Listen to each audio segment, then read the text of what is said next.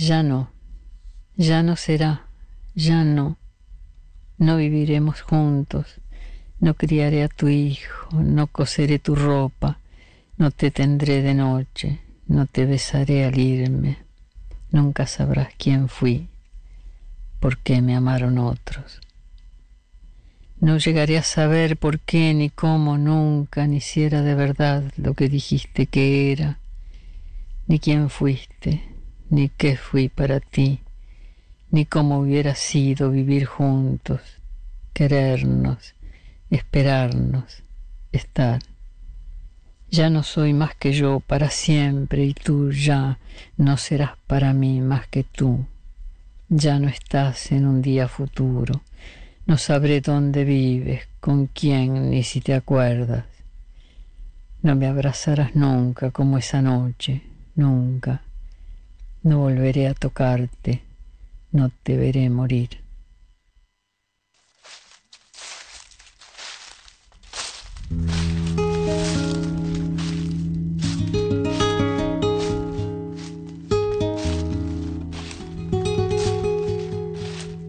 Ahí, donde nadie, cree, ver crecer más nada. Ahí donde el azote del viento es un sacerdote de malas nuevas.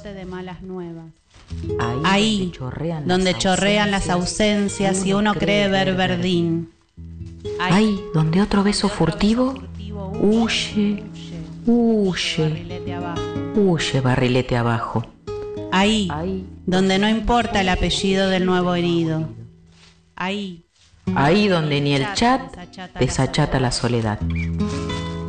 Ahí, ahí, ahí, ahí, ahí, amapolas en las rutas.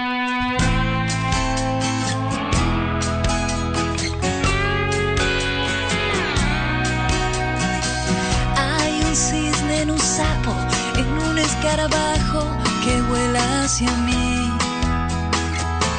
Yo te puedo ver alta y sin miedo. Hay una bailadora que danza en el fondo de un pozo sin fin. Yo te puedo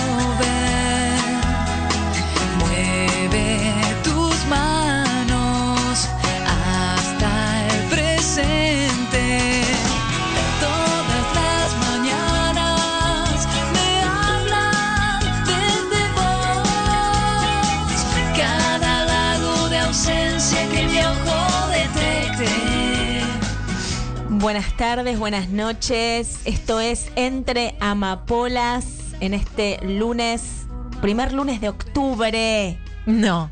Sí. Hola, buenas tardes, noches, María Emilia. Y hoy tenemos una invitada de recontra lujo. Sí, por supuesto. La conocerán de nuestras nuestros separadores y nuestra apertura del programa. Su voz, Ahora la van a escuchar y van a ver que la van a reconocer al instante. Hola Laura Fernández. Hola, buenas noches. Ahí Buenas está. Es, sí. es una de nuestras voces con nuestra compañera Betania, que colaboraron en la apertura, en el armado de, de la, de la Allí. artística, de la artística de este programa. allí. Allí, Allí. donde no importa el apellido del nuevo herido. lo Es sabe, se lo ella. es Muy bien. ella. Las bien. siempre. Eh, claro, Es nada verdad. más es, es oyenta fiel. Sí, muy Sí, bien. recontra, sí, ban- banca amapolas desde marzo. Sí, así que bueno. Bueno, ¿cómo andas, María Emilia? Bien, empezando octubre, esto ya se viene el final de- del año. Cuando te querés Pará. acordar, viste, Pará, estás en pará. diciembre. Pará, porque todavía le falta el año. Todavía No, falta. sí, faltan muchas amapolas también. Estamos pensando en otras amapolas, Sí, en más, sí. le consultamos a También. Bueno, Sí, pero bueno, vamos a traer muchas invitadas también, eso está bueno. Que nos ayuden a pensar y a recorrer la vida de estas mujeres que, que venimos eligiendo a lo largo del año. Y hoy tenemos a una poeta, una crítica literaria, una traductora, una docente también, uruguaya. Así que tenemos muchos compañeros y compañeras de esta radio Ujú. Que aman a Uruguay, a todo lo que rodea a Uruguay. Entonces les va a gustar a es- esta poetisa uruguaya, que es, Laura. Idea Vilariño. Muy bien. Idea Vilariño, yo no sé, no sé mucho, ahora me voy a enterar de más mucho, cosas con sí. Lau. y no sabía que su nombre era Idea. Claro, pensaste que era como un apodo. Realmente que sí. Sí, sí, sí. no. Su nombre verdadero es Idea Vilariño. Sí. Es uruguaya. Sí. Nació en, Mon- en Montevideo. Sí. Así que bueno, vamos a eh, recorrer la vida y su obra. Lau tiene un montón de libros de idea que los trajo acá. Trajo un montón de cosas. Así que vamos a escuchar la voz de Idea Vilariño porque ha grabado muchos de sus poemas. Sí, Por suerte, todos. por suerte, Sí. porque no es, no es fácil encontrar la voz de las propias eh, autoras o autores. La escuchamos, ¿no? Antes. Escuchamos el poema Ujú. llama Ya no, Mm. eh, que ya vamos a ver a quién Sí, se sí. lo dedicó. Que o- es el poema emblemático de Idea. Exactamente. Que todos le reconocen. Es fuerte las palabras Muy que usa ahí. Eh, vamos a escuchar varios más. Vamos a escuchar la voz de ella. Y vamos a escuchar a lo largo del programa canciones. Me puso letras canciones. Sí, Mm. cuya letra también escribió Idea Vilariño. Canciones políticas, Mm. eh, cancio- canciones emblemáticas de Uruguay también, sí. ¿no? Muy conocidas. Canciones políticas y otras otros poemas que son más de amor. Claro, poemas de Amor, ella de hechos muerte, canción, sí. ¿no? Y van a ver que yo, por ejemplo, algunas canciones que, que hoy trajimos no sabía que la letra la había escrito Idea Vilariño. Claro. Las había escuchado, pero no, no sabía. Así que quizás sorprendemos a más de uno, ¿eh? Y más de una acá. Seguro que vamos a sorprender. Sí, sí, sí, sí, sí. Así que bueno, si se quieren comunicar, ya lo pueden hacer a través de nuestro chat www.lacolectiva.org.ar. Nos escriben, nos dejan un mensajito, un mensaje para Laura, un mensaje sobre Idea Vilariño. Nos pueden seguir en Instagram en entre.amapolas. O nos escriben a nuestros WhatsApp y al WhatsApp de la radio que es 15 49 47 98 46 y también vamos a estar leyendo todos los mensajes. ¿Les parece que comencemos ya con un primer temita musical? ¿Te costó esta vez el- la curaduría? No, no, porque... porque Laura me dijo, mirá que hay muchas canciones que escribió Idea Vilariño. Las busqué y enseguida dije, va, va por acá. Va por acá. Bien, buenísimo. La primera es una canción muy conocida. La vamos a escuchar en la voz de Soledad Villamil. Qué gran cantante y hermosa actriz. versión, sí. La música es de Citarrosa, Alfredo Citarrosa. de Citarrosa. Ujú. Y la letra es de Idea Vilariño. O sea, Cantada por Soledad Villamil. Cantada por Soledad Villamil. Vamos a ver que a lo largo del programa vamos a escuchar así: letra de alguien, le- le- letra de idea, música de alguien y voz de otras personas. Todo así. Buenísimo. El primer tema entonces del Entre Amapolas de hoy es la canción y el poema, letra de Vilariño, música de Cita Rosa y la voz de Soledad Villamil. Y así comienza Entre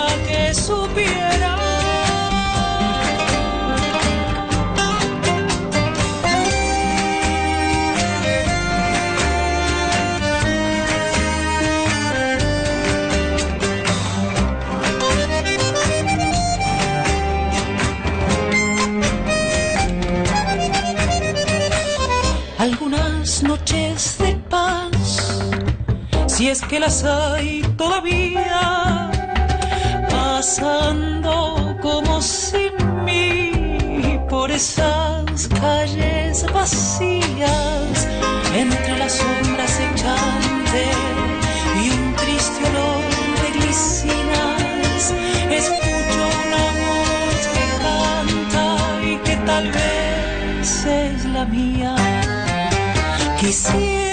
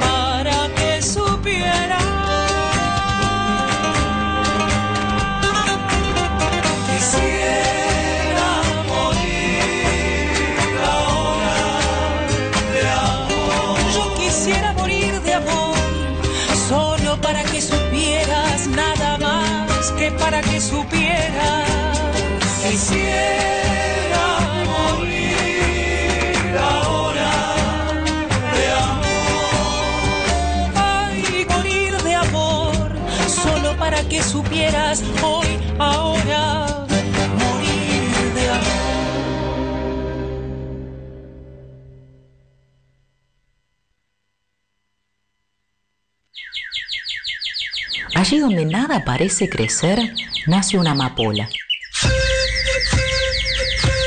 Y otra, Y otra, y otra. y otra.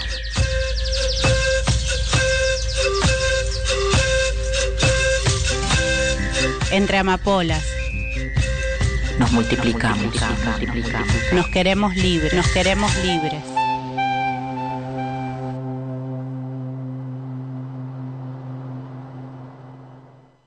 Por allá estará el mar. Por allá estará el mar, el que voy a comprarme, que veré para siempre, que aullará, llamará, extenderá las manos, se hará el manso, el hermoso, el triste, el olvidado, el azul, el profundo, el eterno, el eterno. Mientras los días se vayan, la vida se me canse, el cuerpo se me acabe, las manos se me sequen, el amor se me olvide, frente a su luz, su amor, su belleza, su canto.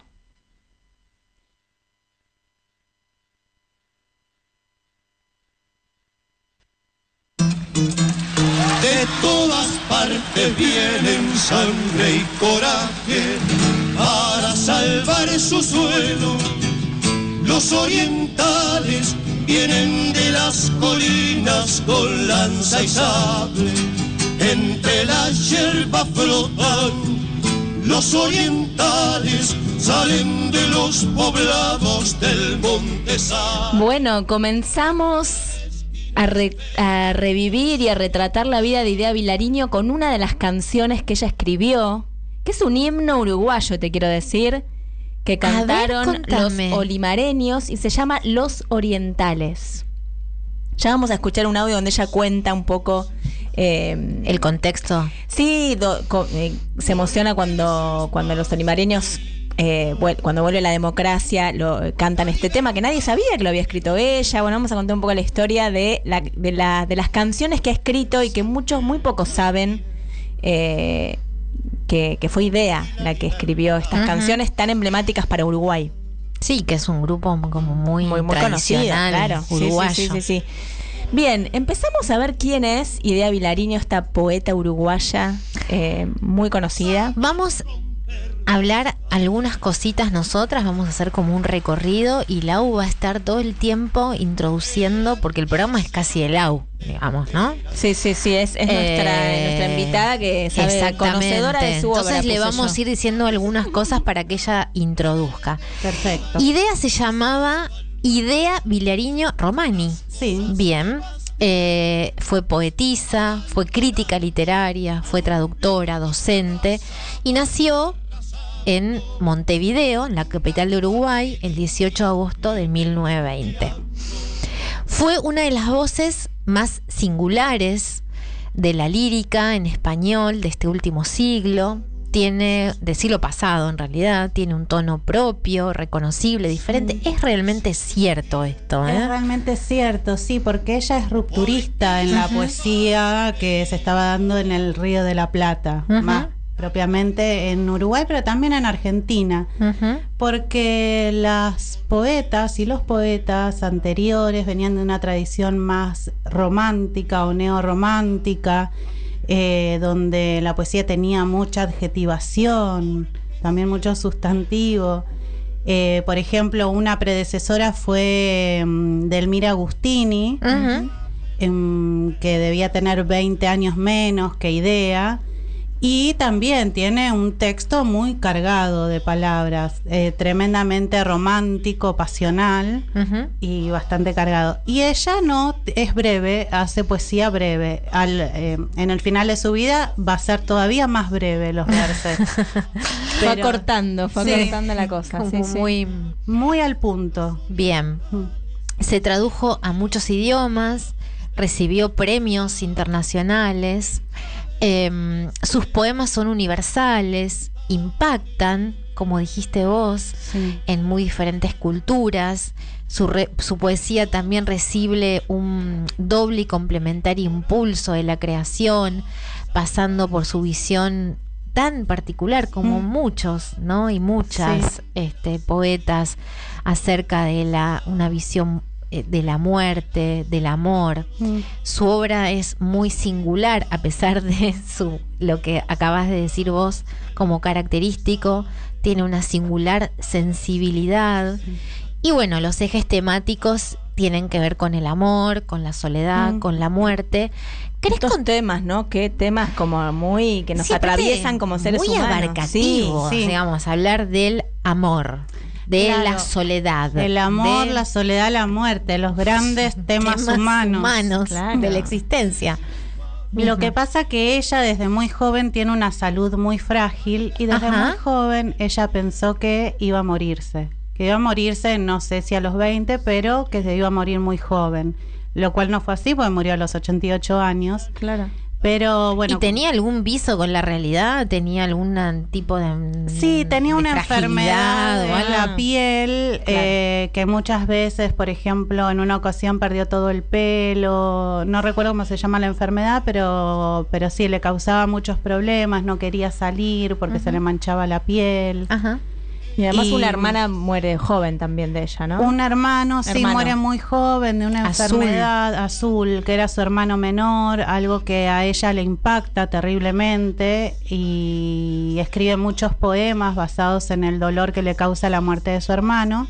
Como así también sufre mucho por la muerte de su papá, Leandro, que también fue un poeta, un poeta que no publicó en vida, pero que después una hermana de Idea Alma publicó los versos de Leandro Vilariño. Le debe su nombre, ¿no? Sí, Idea. Idea. Al sí. padre. Ahora vamos a ver que todos los, no- los hermanos y hermanas tienen nombres muy extraños. Sí, ¿O no? sí.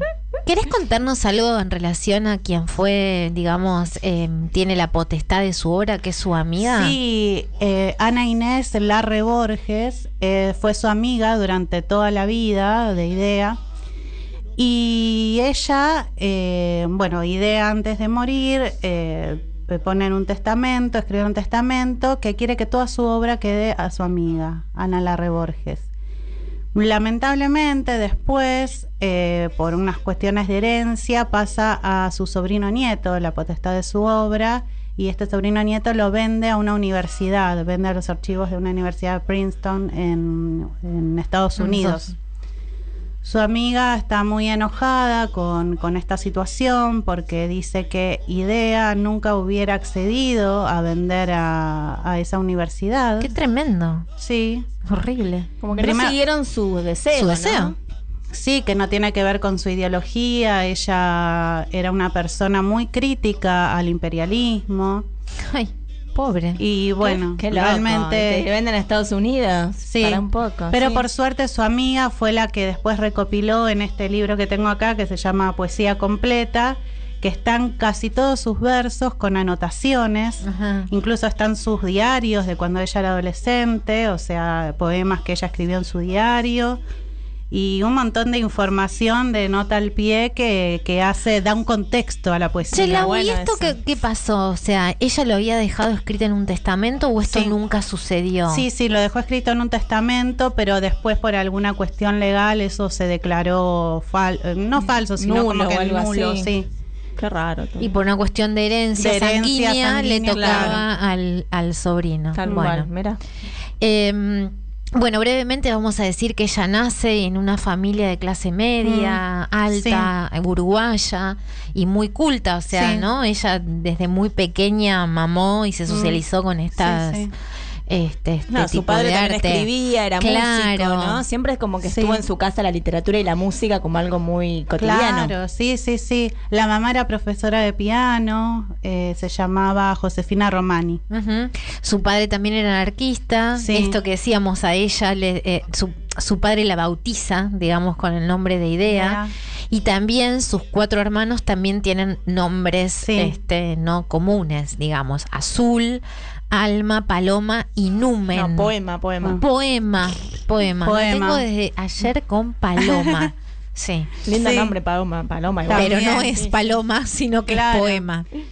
Sí. Eh, en esa época también, no, porque tengo una amiga cuyos abuelos también tienen nombres raros, y es porque los anarquistas no querían poner los nombres de los santos de, que Del en ese día, momento aparecían del en el día del calendario, sí. El calendario, sí. Sí, Ah, que era bastante mirá. común. Era Claro. bastante común y él como era anarquista puso, y bueno, justamente idea es esta apelación a la racionalidad, a la racionalidad A la del siglo. XIX. ¿no? 19, Sí. Bueno, eh, algo ya contaste de su salud, que era Sí. frágil. Eh, fue miembro de una generación muy importante uruguaya, que es la generación del 45. ¿De qué se trata esto? La generación del 45 es una la llamada generación crítica, está formada por escritores, poetas, editores, traductores. Eh, por ejemplo, están Ángel Rama, Mario Benedetti, Ida Vitale, Amalia Berenguer, bueno, varios poetas. En general eh, hay muchos más hombres que mujeres. Y a partir de, de este conjunto, este grupo de amigues, hoy puse en el Instagram una foto que es cuando Juan Ramón Jiménez llega a Uruguay, se Ujú. reúne con todos ellos y ellas, y bueno, van a cenar y se sacan unas fotos, que en esa época no era tan común No. sacarse fotos. Y mm, bueno, esto, este grupo de gente también lo que hace es eh, editar revistas, publicaciones, periódicos. Está, por ejemplo, eh, la revista Clinamen, la, eh, la revista Número, el periódico no, el periódico Marcha, Sí. Brecha. Y de todos, de todas maneras, son los, los directores de estas revistas, son los varones, que ella también va a hacer una crítica a eso. Ajá. Mm. Por ejemplo, ella dice que eh, las mujeres son todas docentes, pero de escuela media, los hombres son docentes de escuelas Universitarios. universita- de, claro, de universidades. Eh, de todas maneras, también eh, lo que dice su amiga es que, esta amiga que citábamos antes, es que ella... Ana Inés. Sí, es que ella fue traductora, tradujo Hamlet y eh, otra obra de Shakespeare que es Macbeth. Ma- O sea, todos los Claro. uruguayos y uruguayas que, le- que compraron sus libros de Shakespeare en Uruguay, La traducción. traducción fue la de Idea. fue de idea. Mirá. Gracias a Idea leyeron Sí, a Shakespeare. Sí, sí. También traducía idioma francés. Así que bueno, ella tenía una vida bastante nocturna, le gustaba la noche y se quedaba hasta tarde trabajando. Estoy pensando un poco en lo que decías vos de los di- que quienes dirigían las revistas eran en su mayor, todos varones, Sí. digamos, de esta generación. El valor de mm, Victoria Campo, ¿no? Que dirigía su propia Sí. revista y su editorial, ¿no? Sí, ya. El valor de ella como mujer y cómo rompió en, en- en esa generación también, porque deben ser más o menos, seguro Sí. que es más grande, Victoria, Un poquito. pero sí. no mucho, ¿no? Claro. Em, ¿Y quiénes estaban ahí? Había gente muy conocida. En el- de- de- que sí, se- como te decía, ¿no? Benedetti, bueno, otro Onetti. Onetti, Juan Carlos Ya vamos que a ya vamos hablar de. Onetti. Ya vamos a hablar de Onetti. Sí. Eh, En 1945 publica su primer libro que se llama La Suplicante. La suplicante. ¿no? sí, sí. En el 45. A ese libro le siguieron distintos poemarios, entre los que se destacaron Nocturnos en el año 55. El libro, y el libro que mayor éxito popular tuvo, que es Poemas de Amor, que está publicado en 1958 y está dedicado al que ya vamos a, nos vas a decir vos algo, quién fue el amor de su vida o Sí. su amor que se llama, bueno, el, el, el, el escritor uruguayo Juan Carlos Claro, Onetti. sí, Claro. sí, que Lau, ¿y hay algo de esa primera etapa de ella, de esos primeros libros de Mm. poemas como para compartir? Sí, sí, Como claro. de- o de más chica, no sé, pero porque ella escribió desde Ella muy chica. empieza a escribir a los 10 años. Claro. A Y los tiene, 10. Sí, a los 10 años. Y tiene escritos en sus diarios íntimos poemas que después también su amiga publica, que logra, eh, logra descubrir en la Rastrear, casa. sí, rastrear. Y bueno, a los 17 años escribe el siguiente poema. Sola. Sola bajo el agua que cae que cae. Los ruidos se agrizan, termina la tarde. Y siento que añoro o deseo algo. Quizás una lágrima que rueda y que cae. Sola bajo el agua que cae y que cae. Sola frente a todo lo gris de la tarde. Pensando que añoro o deseo algo. Quizás una lágrima color de la tarde. Sola bajo el agua, sola frente al duelo sin luz de la tarde, sola sobre el mundo, sola bajo el aire, sola, sola y triste, lejos de todas las almas, de todo lo tierno, de todo lo suave, silencio, tristeza, la muerte más cerca en el marco triste y sin luz de la tarde. Wow. ¿Eso a los 17? Claro. Claro. Todo esto que dicen los críticos de la potencia que tenía idea al hablar de estos grandes temas humanos, como decíamos, el amor, la soledad chica. y la muerte, lo tenía chica. desde muy chica. Ese peso, Sí. ¿entendés? Existencial, en general, a edades muy tempranas. no tenés sí. de qué hablar. ¿Con qué. ¿De qué te agarrás? Sí. ¿no? Para hablar de tal cosa. Sin embargo, ella eh, desde muy chica venía con una carga. Sí, sí, verdaderamente muy fuerte. Y mm, si bien eh, muchos críticos dicen que eh, se nota como mucho existencialismo, de hecho ella es una gran lectora de Sartre. de Sartre. Pero eh, directamente cuando le hace una entrevista a ella, Idea no se asocia al existencialismo, dice que no es existencialista. Ah, mira vos. Pero claramente Lo es. yo veo una impronta muy grande. Lo es, lo es. Y desde niña de haber leído poetas como Rimbaud, Claro, claro, Eh, sí, sí. eh, Baudelaire también, También. es una gran influencia, Rubén Darío también. Bueno, también tuvo esto que dijimos antes cuando presentamos las cortinas de la canción Mm. en la década del set- 60, en plena efervescencia de la música popular Sí. latinoamericana, especialmente uruguaya, compuso muchas letras de canciones que fueron popularizadas eh, como por cautantores como A una paloma, musicalizada por Daniel Biglietti. La vamos a escuchar. El gran Sí, Biglietti sí, sí. y canción y el poema musicalizado por Cita Rosa que escuchamos, Escuchamos la versión en la esa. voz. Vamos a escuchar un audio de idea donde cuenta A un ver. poco esto de, mm, de sus poemas, pero también de su vínculo con las canciones políticas que ella escribió. Dale, ella justamente. estaba atravesada también por eso. Ahora, una cosa es la eficacia política de un poema y otra cosa es si es bueno o no es bueno. Eso no sé, no sé, depende del poema. Estoy más conforme de repente con las canciones, como las canciones eh, pol- políticas. Estoy más, es decir, las estimo más que algunos de los poemas. A mí me, han provocado las emociones más grandes escuchar las canciones mismas, mías, como, como cosas anónimas, pero que se cantan por ahí. Muchas veces aparecen los orientales como cortina de una audición política o yo qué sé. Nunca, nunca tanta emoción como cuando, cuando volvieron los olimareños y la cantaron en el estadio. Era una noche de lluvia, pero con el estadio lleno este, totalmente y toda la gente la corrió. Si no importaba que fuera o no fuera mía, pero la, la- emoción que tuve esa noche no la, no la he tenido con ningún poema. De todas partes vienen sangre y coraje para salvar su suelo. Los orientales vienen colinas con lanza y sable. Entre la hierba frotan los orientales.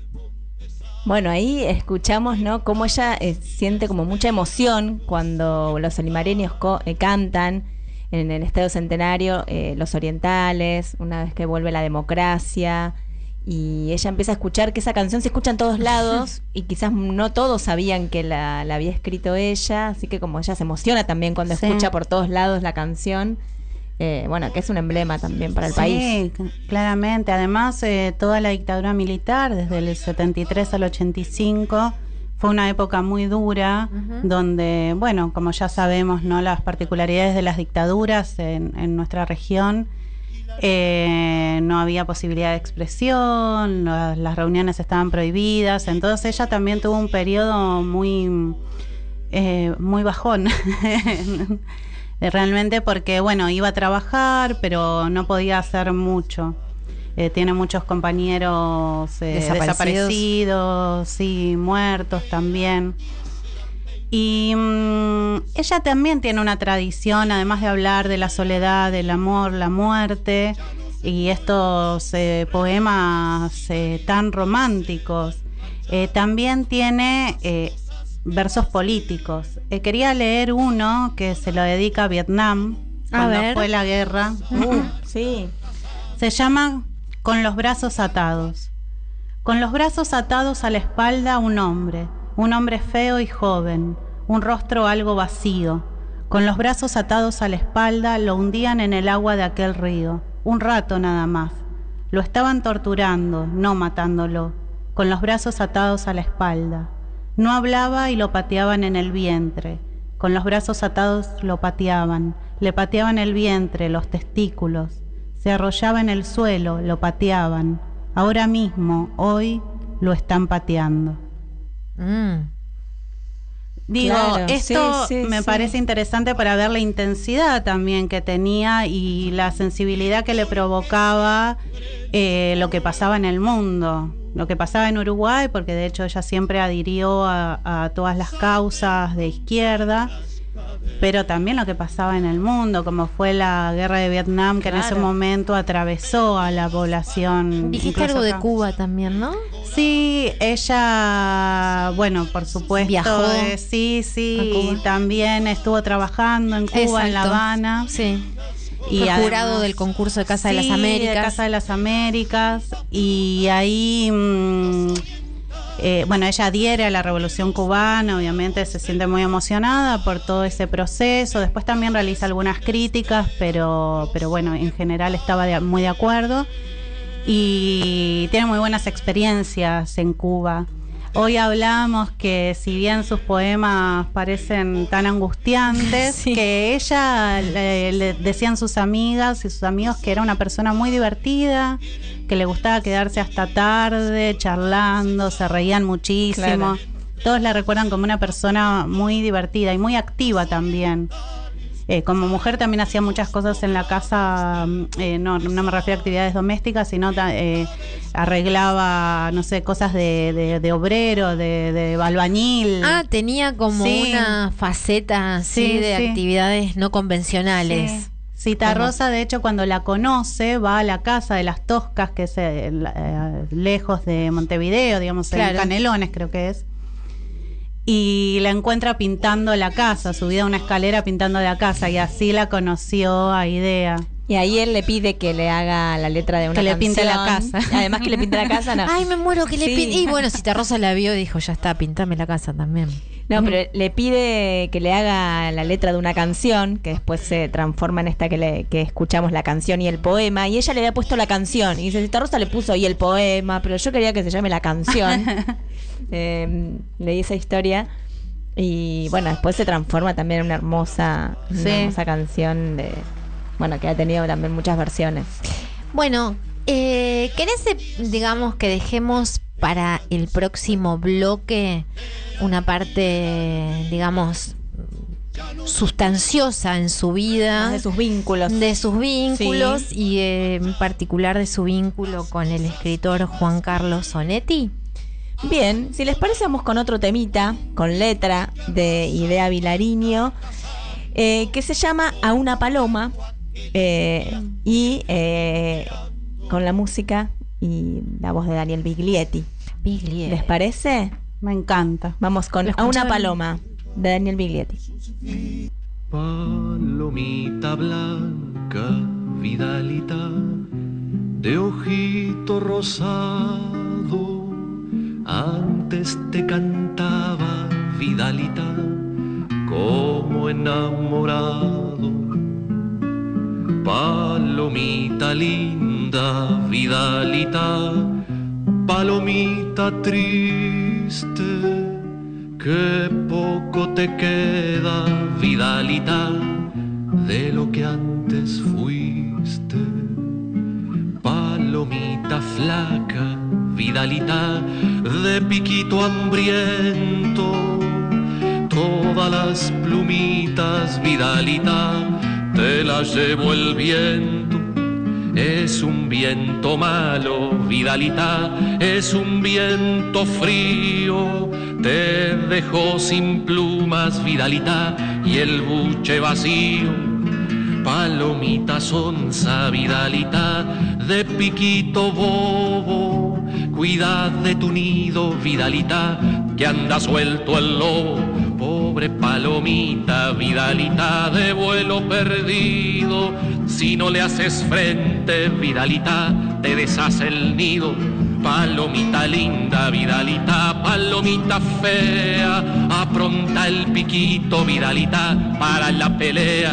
Palomita enferma, Vidalita, de alita quebrada. Si no sacas fuerzas, Vidalita, te quedas sin nada. Palomita negra, Vidalita, de piquito rojo. Crece palomita, Vidalita, Sácale los ojos, crece tus alitas, Vidalita, crece el corazón, crece palomita, Vidalita, y volvete halcón.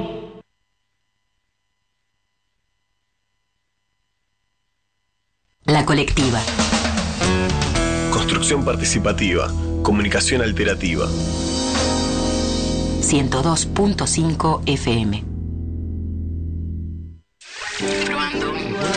Sí, eh, eh, Probando que existimos. sí, sí, sí. Probando que existimos. Uno, dos, tres, dos, dos. Ser una voz no es fácil. Seamos muchas. La colectiva. 102.5 FM.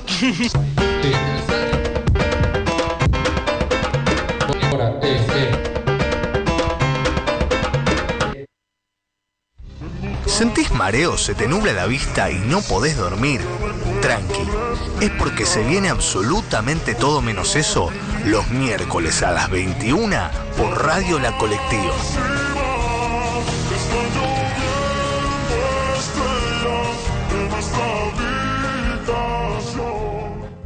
¿Sabes qué es el chineo? Es la violación que sufren desde hace siglos las niñeces indígenas por parte de criollos con cierto poder económico y social, que les eligen y violan a modo de rito iniciático de la sexualidad de las niñas. Denunciamos que no es cultura, es un crimen y queremos que se termine. Abolición del chineo ya. Campaña impulsada por el Movimiento de Mujeres y Diversidades Indígenas por el Buen Vivir.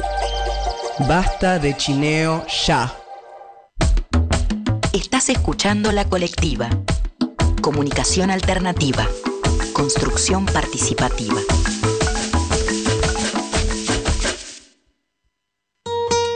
Estás escuchando Entre Amapolas, sembrando historias para que florezcan deseos.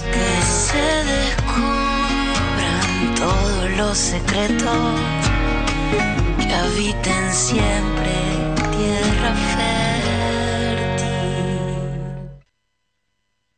No hay ninguna esperanza. No hay ninguna esperanza de que todo se arregle, de que ceda el dolor y el mundo se organice. No hay que confiar en que la vida ordene sus caóticas instancias, sus ademanes ciegos. No habrá un final feliz ni un beso interminable, absorto y entregado, que preludie otros días. Tampoco habrá una fresca mañana perfumada de joven primavera para empezar alegres. Más bien todo el dolor invadirá de nuevo y no habrá cosa libre de su maculadura. Habrá que continuar, que seguir respirando, que soportar la luz y maldecir el sueño, que cocinar sin fe, fornicar sin pasión, masticar con desgano, para siempre sin lágrimas.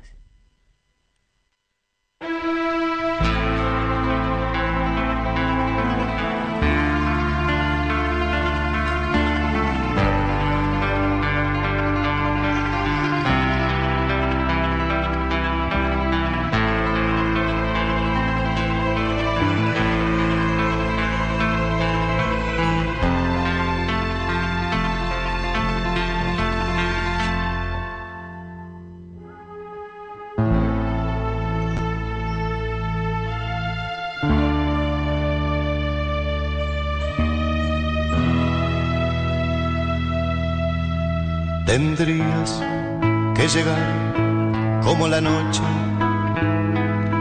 a ocupar todo el aire de mi casa. Tendrías que caer como las sombras, como las sombras caen sobre las plazas. Bueno, continuamos y escuchamos otro de los poemas de Idea Vilariño hecho canción, eh, en este caso de Pepe Guerra. Hermoso. Hermoso, hermoso, hermoso. Eh, Tendrías que llegar, se llama. Pepe fue amigo de Idea. Sí, sí, hizo varios poemas eh, en canción. Bueno. Y escuchamos recién el poema de ella que se llama No hay ninguna esperanza. Qué fuerte algunas letras, ¿eh? como muy desgarradoras, pero a la vez, eh, no sé, a mí me, me llega mucho Sí, lo que sí. escribe. Como que, digo, qué real todo lo que está diciendo. Es muy auténtico. Sí, tal cual. Bueno, ¿qué pasó con Onetti? Una relación de amor, por ponerle un título, una relación amorosa de muchos años, intermitente, idas, vueltas, despedidas, eh, mucho llanto, mucho sufrimiento. Digamos que Juan Carlos Sonetti es novelista. Sí, un novelista y- uruguayo. Novelista uruguayo. ujú. Mm, 20 años mayor que Idea. Eh, un novelista muy reconocido, no solo en Uruguay o en, en nuestra región, sino también en Europa. En España. Sí, sí. Y mm, bueno, con Onetti tiene una relación de, de muchos años. eh, es una relación de amantes porque se estructuraría así porque él primero, bueno, está soltero, pero después se casa con una mujer y de todos modos sigue teniendo contacto con Idea. También Idea después se casa con Jorge Liberati, que era músico. Y mm, bueno, también se dice, parece que parezco la revista de Chimentos, pero no, no, que- pero bueno, tiene mucho que ver. Sí. Digamos, todos sus poemas son muy desgarradores. Muy eh, desgarradores. o sea, y en todos sus poemas se está despidiendo, o está sufriendo, Sí. o está como nada, con toda la, la sensibilidad flor de piel. Entonces, digamos, Sí. de, de, de, su- de sus relaciones y sus vínculos también Mm. nacen estas producciones, ¿no? Sí, sí, yo creo que es algo que se le puede agradecer a Onetti. ser- si hay algo que agradecerle a Onetti, Es esa inspiración. Es esa- y sí, ¿no? Después hablábamos de varias de estas poetas y escritoras Mm. y relaciones vínculos, tan ¿no? fallidas con hombres que las han tenido como medio Mm. cautivas todo el tiempo, ¿no? Ay, sí, sí, realmente, como un, sí, una sumisión quizás. Sí, hablábamos un poco también, Emi no estaba tan de acuerdo y vos Lau tampoco, pero bueno, con lo de mm, Silvina Ocampo y su relación con Bioy Mm. Casares, ¿no? Que bueno, si bien ella tenía como otra apertura, este, en relaciones y tenía, me parece, otro, otra manera de, de ver la vida que, que idea, eh, siempre vivió este, un poco esperando Al amado. al amado, Sí, tal cual. Claro, y vio mientras se iba ahí por, por los tejados. Por los tejados, tal cual, porque Pero bueno, de noche se iba. Claro, se iba. De Pero noche. nosotros como decíamos, bueno, quizás Silvina hacia adentro Hacía otras cosas. capaz tenía una Sí. otra idea de, de ese vínculo. ¿Era más y- sufriente idea? Yo creo que sí, porque, mm, por ejemplo, el vínculo de Silvina con Bioy eran, bueno, fue un matrimonio durante Sí, muchísimos se años. casó, hasta tal que cual. se- Sí, fue su, su mujer. Y mm, bueno, hay gente que dice que, fue, que ella sufría por las infidelidades de Bioy y otros que dicen que las aceptaba, no sé. Sí, pero No fina- vamos- es, es verdad, digamos, tuvieron Pero- un matrimonio, fue su, su marido, Sí. digamos, se casó. Sin embargo, Idea no, no, no se casó con, Con Onetti, no. No, tal cual. No, no. Era una relación de amantes, de amigos. Ella. Bueno, justamente le hacen una entrevista, creo que es en el año 60, 62. ¿A Onetti? 63, no, a Idea. Ah, ¿y? Si quieren, puede, puedo leer un fragmento de esa entrevista. Sí, tenemos un audio también Ah, que habla. un audio. Ah, vamos con el audio primero. Dale, vamos con el audio primero. Vamos a, la- a un audio donde eh, Idea nos va a contar eh, cómo, es, cómo era su vínculo con Onetti.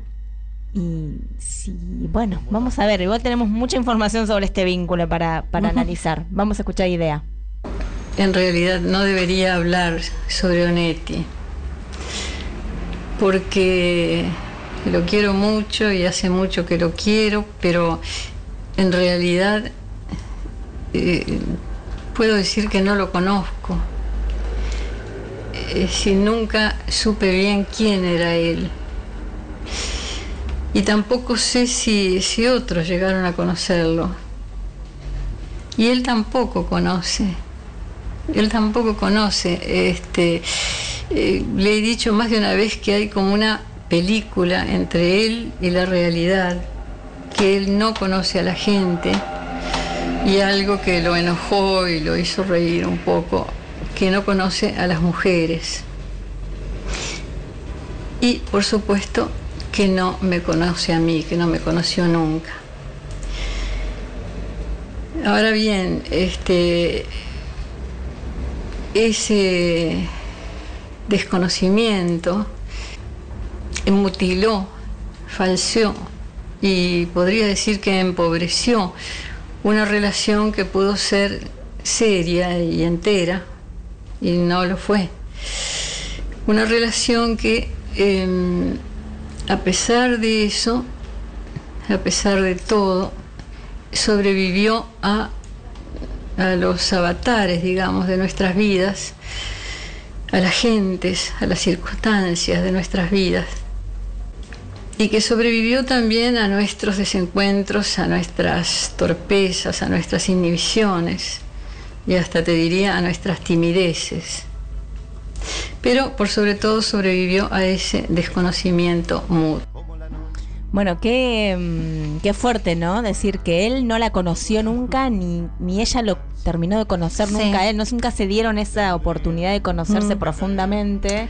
A mí lo que Pero a la más vez me- siguieron ese vínculo, fue como medio raro Mm, todo. A mí lo que más me impactó es esto de que ella le dice no conoces a, a tu- no conoces a las mujeres o no sabes conocer a las mujeres Mm. o que yo me parece que tiene que ver con el abordamiento el, trata- y el tratar sí. a las mujeres y por supuesto tampoco me conoces a mí Claro. eso es como Sí. una cosa así como toma Sí, sí, se le nota mucho enojo y mm, quizás ella no, no estaba orgullosa de estar enamorada de Onetti. Me da esa sensación. Bueno, justamente antes dije ¿Qué nos que, querías mm, contar de la sí, entrevista? que había una entrevista que en realidad es parte del libro Construcción de la Noche, Vida de Onetti, de Carlos María Domínguez. Eh, no es Claudio, es otro. y dice, dice idea eh, en este libro. Donde la Ah, entrevistan a ella. Donde la entrevistan claro. a ella y hablando de Onetti. Dice, es el, un- es el último hombre de quien debía enamorarme. El sexo era para él una manera de explotarte, de torturarte, de revolverte el corazón y de hacerte decir hasta lo que no querías. Discutíamos, nos dejábamos de ver, pasaban meses. yo comenzaba otra relación y cuando estaba en lo mejor llamaba a Onetti y se iba todo al demonio. Una noche me llamó desesperado para que fuera a verlo. Yo estaba con alguien que me amaba y lo dejé. Y recuerdo que lo único que hicimos fue ponernos de espaldas, leyendo un libro él y yo otro. A la mañana siguiente le agarré la cara y le dije, sos un burro, Neti, sos un perro, sos un bestia. Y me fui. Uf. Acá, Medio- acá Silvia está, está aportando que dice, tenían una, re- una relación tortuosa con Onetti. Sí. Otra conocedora de- del vínculo entre... Silvia, Silvia, Sí, claro. sí. Una relación Un saludo tóxica a se Silvi. diría hoy. ¿Eh? Hoy dicen tóxicas. sí. Hoy se dice tóxica, ¿no? Tóxico, claro. Pero de los dos, ¿no, Lau? Sí, Como- sí, porque, sí. digamos, eh, es obvio que el tipo más grande que Mm. ella, varón en ese momento, en esa sociedad y eso, pero ella reconoce esta cosa, digamos que bueno. Sí, enfermizo que tenían. Y sí, porque Claro, nada, estaba, bien, con, otro. alguien y de repente lo llamaba a él y era más fuerte. Y se encuentran para ponerse de espaldas a leer un libro. O sea, es muy raro. Por favor. es muy raro. Voy a traer como un poco de. de- Claro, Claro, bueno. porque, bueno, y mm, de esta relación podemos sacar algo productivo, Lau. Bueno, Onetti escribe una novela que se llama Los Adioses en el 58, que está dedicada a Idea Vilariño, él lo dice públicamente. Ahí dice, Sí. la dedica. Si bien eh, estaba ya casado con otra mujer, pero eh, se la dedica a Idea y es una forma de decirle adiós. Claro, Eh, los adioses te dedican, o sea, chau. Bueno, pero ella le dedicó, ya no. Claro. Después de eso, o antes, ¿no? Un año después Ah, eh, claro. edita su libro de poemas, Poemas de Amor. Claro. Está bien, pero ella dice, yo no voy a hacer esto. Es, de- son, es, es una relación rara. sí, sí. Rara, rara. Esa parece ser eh, la ruptura del vínculo Y y, sí. después vuelven. Años No. después se vuelven a ver. Sí, por eso digo, esta relación es intermitente hasta que muere Onetti. Para y eso contanos. Ah, muere él primero. Muere el Sí, primero. porque tenía 20 años más que ella. Bueno, igual puede ser que no. Sí. Para, ¿y cómo? Porque es una cosa rara también el tema de la despedida, ¿no? O sea, complicada porque hay una tercera. Claro, sí, deciden, bueno, después ella también está casada, eh, deciden terminar con este vínculo porque consideran que es lo mejor, además también Onetti vive mucho en Europa, ella si bien viajó varias veces y se vieron también en Europa, en Francia. Eh, bueno, deciden, deciden terminar la relación, pero años después se vuelven a ver. Y cuando se vuelven a ver, porque Idea se entera de que él está enfermo y que es una enfermedad eh, mortal, Terminal, sí. terminal. Entonces eh, ella dice que lo va a ver al, al hospital y se besan y está la mujer de él ahí y ellos se no, besan. ¿estás escuchando, María Emilia, Sí, esto? sí, sí, me pareció tremendo. Mm, Sí. Va, es yo, tremendo y al mismo no tiempo, sé. no sé, quizás era neces- ellos necesitaban besarse o él necesitó porque él la besa a ella. Pero ella se acerca a la cama La y esposa de él estaba ahí mirando eso. Sí. Bueno, está bien, qué sé yo.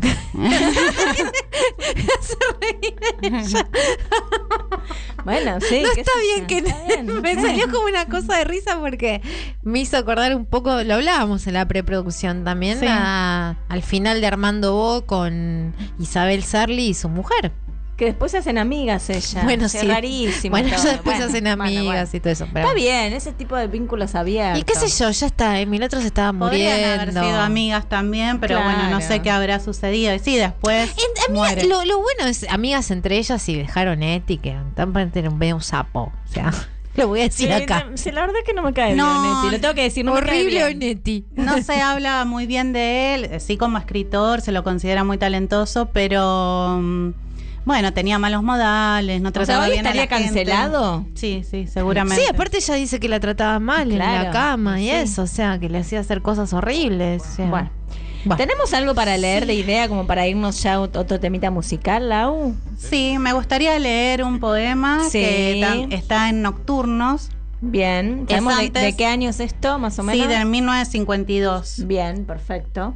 y mm, se llama Si muriera esta noche. Si muriera esta noche, si pudiera morir, si me muriera, si este coito feroz, interminable, peleado y sin clemencia, abrazo sin piedad, beso sin tregua, alcanzara su colmo y se aflojara, Si ahora mismo, si ahora, entornando los ojos me muriera, sintiera que ya está, que ya el afán cesó, y la luz ya no fuera unas de espadas, y el aire ya no fuera unas de espadas, y el dolor de los otros, y el amor, y vivir, y todo, ya no fuera unas de espadas, y acabara conmigo, para mí, para siempre, y que ya no doliera, y que ya no doliera. Uf. Bueno, este, este, este poema lo, lo- lo usamos con, con Lau en una obra de teatro que hicimos hace un tiempo.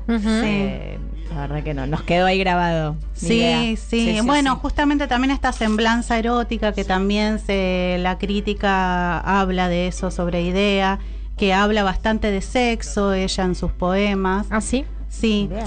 Eh, justamente, bueno, esto que dice de Onetti, de esa forma que tenían de hacer el amor, que era como explotar, torturar, eso está muy marcado en sus poemas. Está el sexo como como eh, más allá del goce, como si fuera ya algo dañino. Eh, Horrible. En este, Como de- de en este poema también, claro, feo. este Sí, sí. coito interminable, peleado y sin clemencia. Mm, Pareciera que no alude al goce, sino más al dolor. Y, mm, claro, sí, claro, sí. Sí, sí. sí. Bueno, es Fuerte, una ¿eh? particularidad. Sí, sí, sí, tal cual. Mm, qué vidas complejas. Sí, sí, sí. Bien, Bueno, vamos a, a un ver. temita musical y ya volvemos con algunas recomendaciones que nos va a hacer Laura de un montón de libros de ella y Mm. tenemos un documental también. Bien, ¿y qué, qué, qué Vamos música a ir con tenés un ahora? rock, ¿Qué? con un rock uruguayo. Ajá. El, el grupo de rock se llama Buitres y le hizo, le dedicó este, esta canción a Idea Vilariño que se llama Es decir.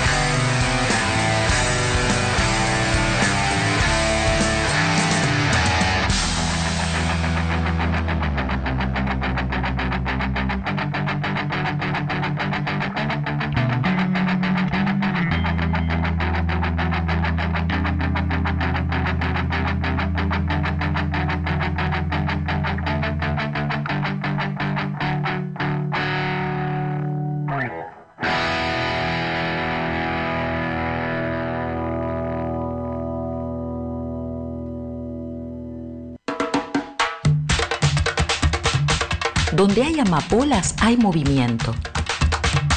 Solo crecen en suelos revueltos.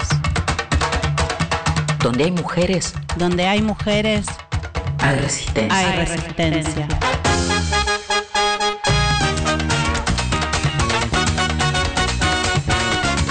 El miedo. Es amarillo afuera, hay Dios, es amarillo, como un pájaro seco, hiriente y desplumado, como que doloroso. Tiene miedo la tarde, tiene horror la mañana, el día que lastima o se tiñe de estiércol o se afila los dientes. La noche hace una casa negra, pura y de todos. La noche hace una casa, pero el terror golpea y la llena de ojos. Es amarillo afuera, ay Dios, es amarillo, como un pájaro muerto, como una aguja de oro, de hielo, como un grito. Es amarillo afuera y adentro es amarillo.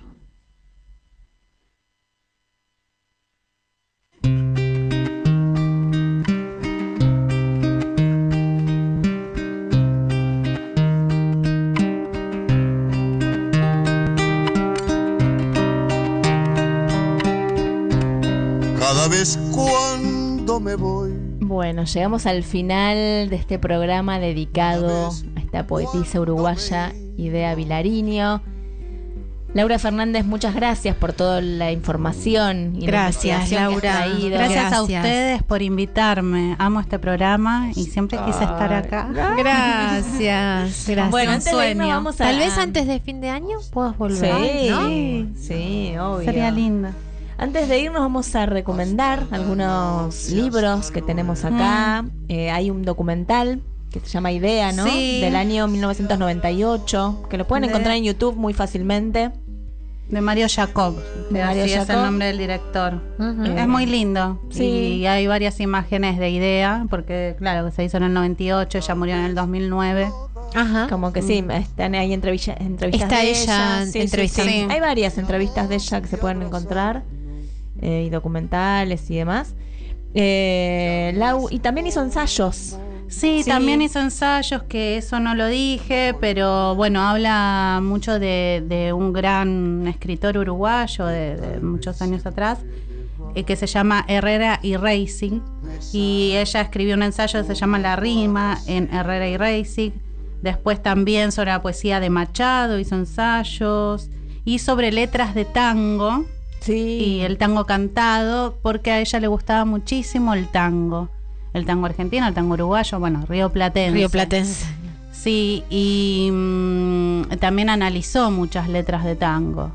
Así que también ese es otro aspecto interesante de su vida. Y escribió libros, claro. Claro, Capaz sí, sí, poco hermoso. menos conocido, Menos ¿no? conocido. Menos conocido. sí. Lau, en relación a, a los poemarios de ella, ¿cuál te gustaría recomendar? Poemas de amor es el más conocido, ¿no? Poemas de amor, claro, este que decíamos que le hace a Onetti. Nocturnos, esta poesía que recién escuchamos es de Nocturnos, que es un poquito previo a Poemas de amor, es del 55. Eh, yo tengo un libro que lo compré en Uruguay y lamentablemente no está acá, de Ajá. una editorial que se llama Cali Canto. Sí. Eh, y no, no se venden sus libros en, en Argentina. ¿No? No.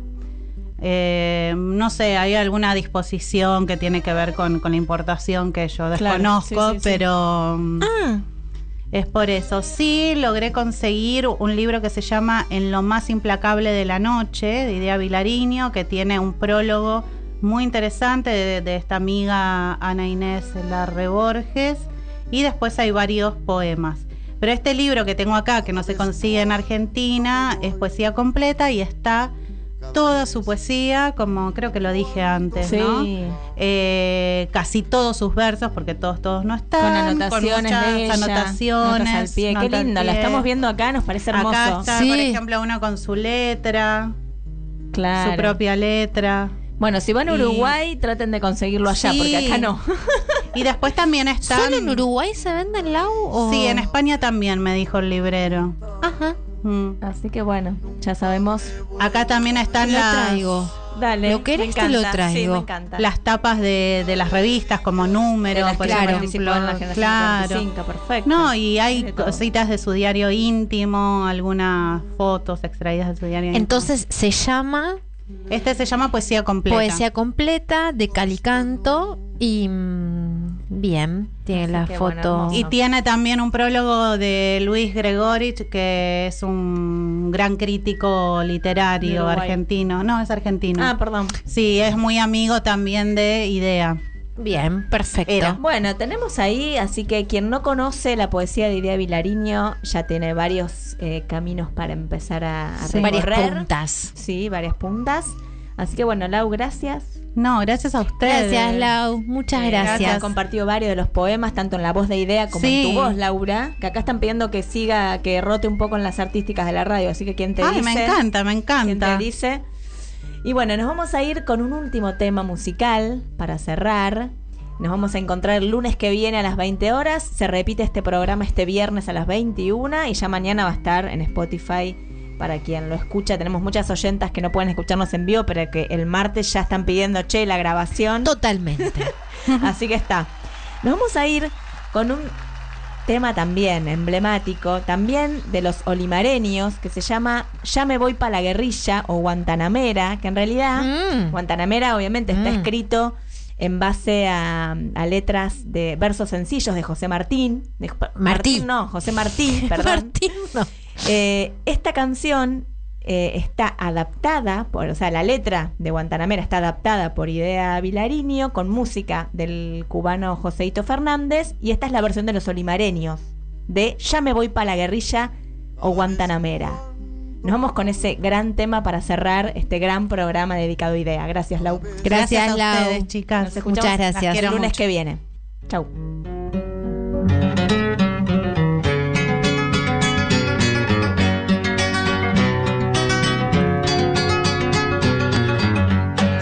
Voy pa' la guerrilla. Adiós, linda, no me llores. Dejo todos los amores que me llenaban la vida. Dejé a mi madre querida y a mis hijos los dejé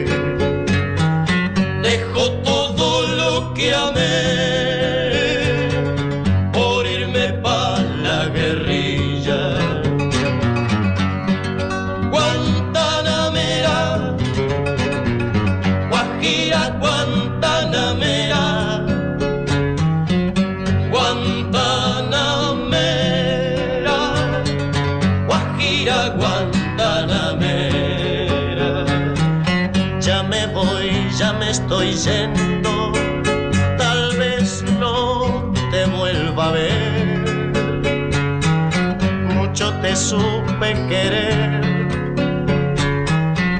pero mi vida yo entiendo que la angustia y el dolor, la opresión y la miseria de los pobres de la tierra están antes que mi amor.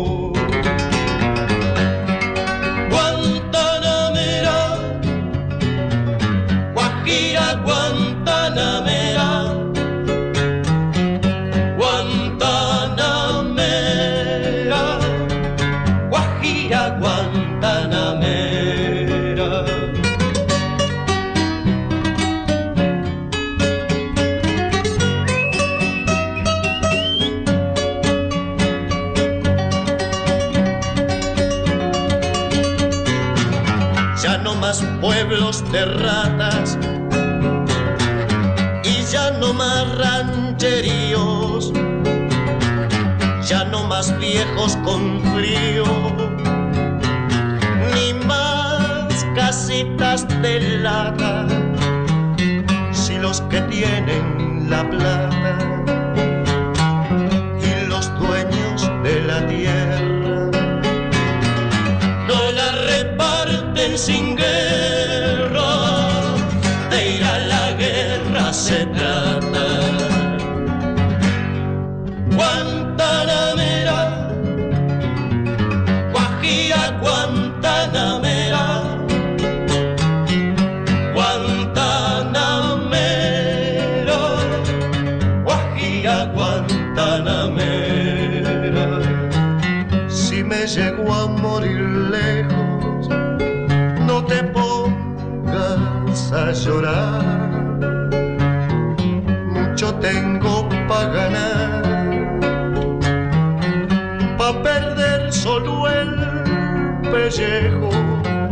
para morirme de viejo, pasando esta vida perra mejor me voy a las sierras. Adiós mi vida te dejo.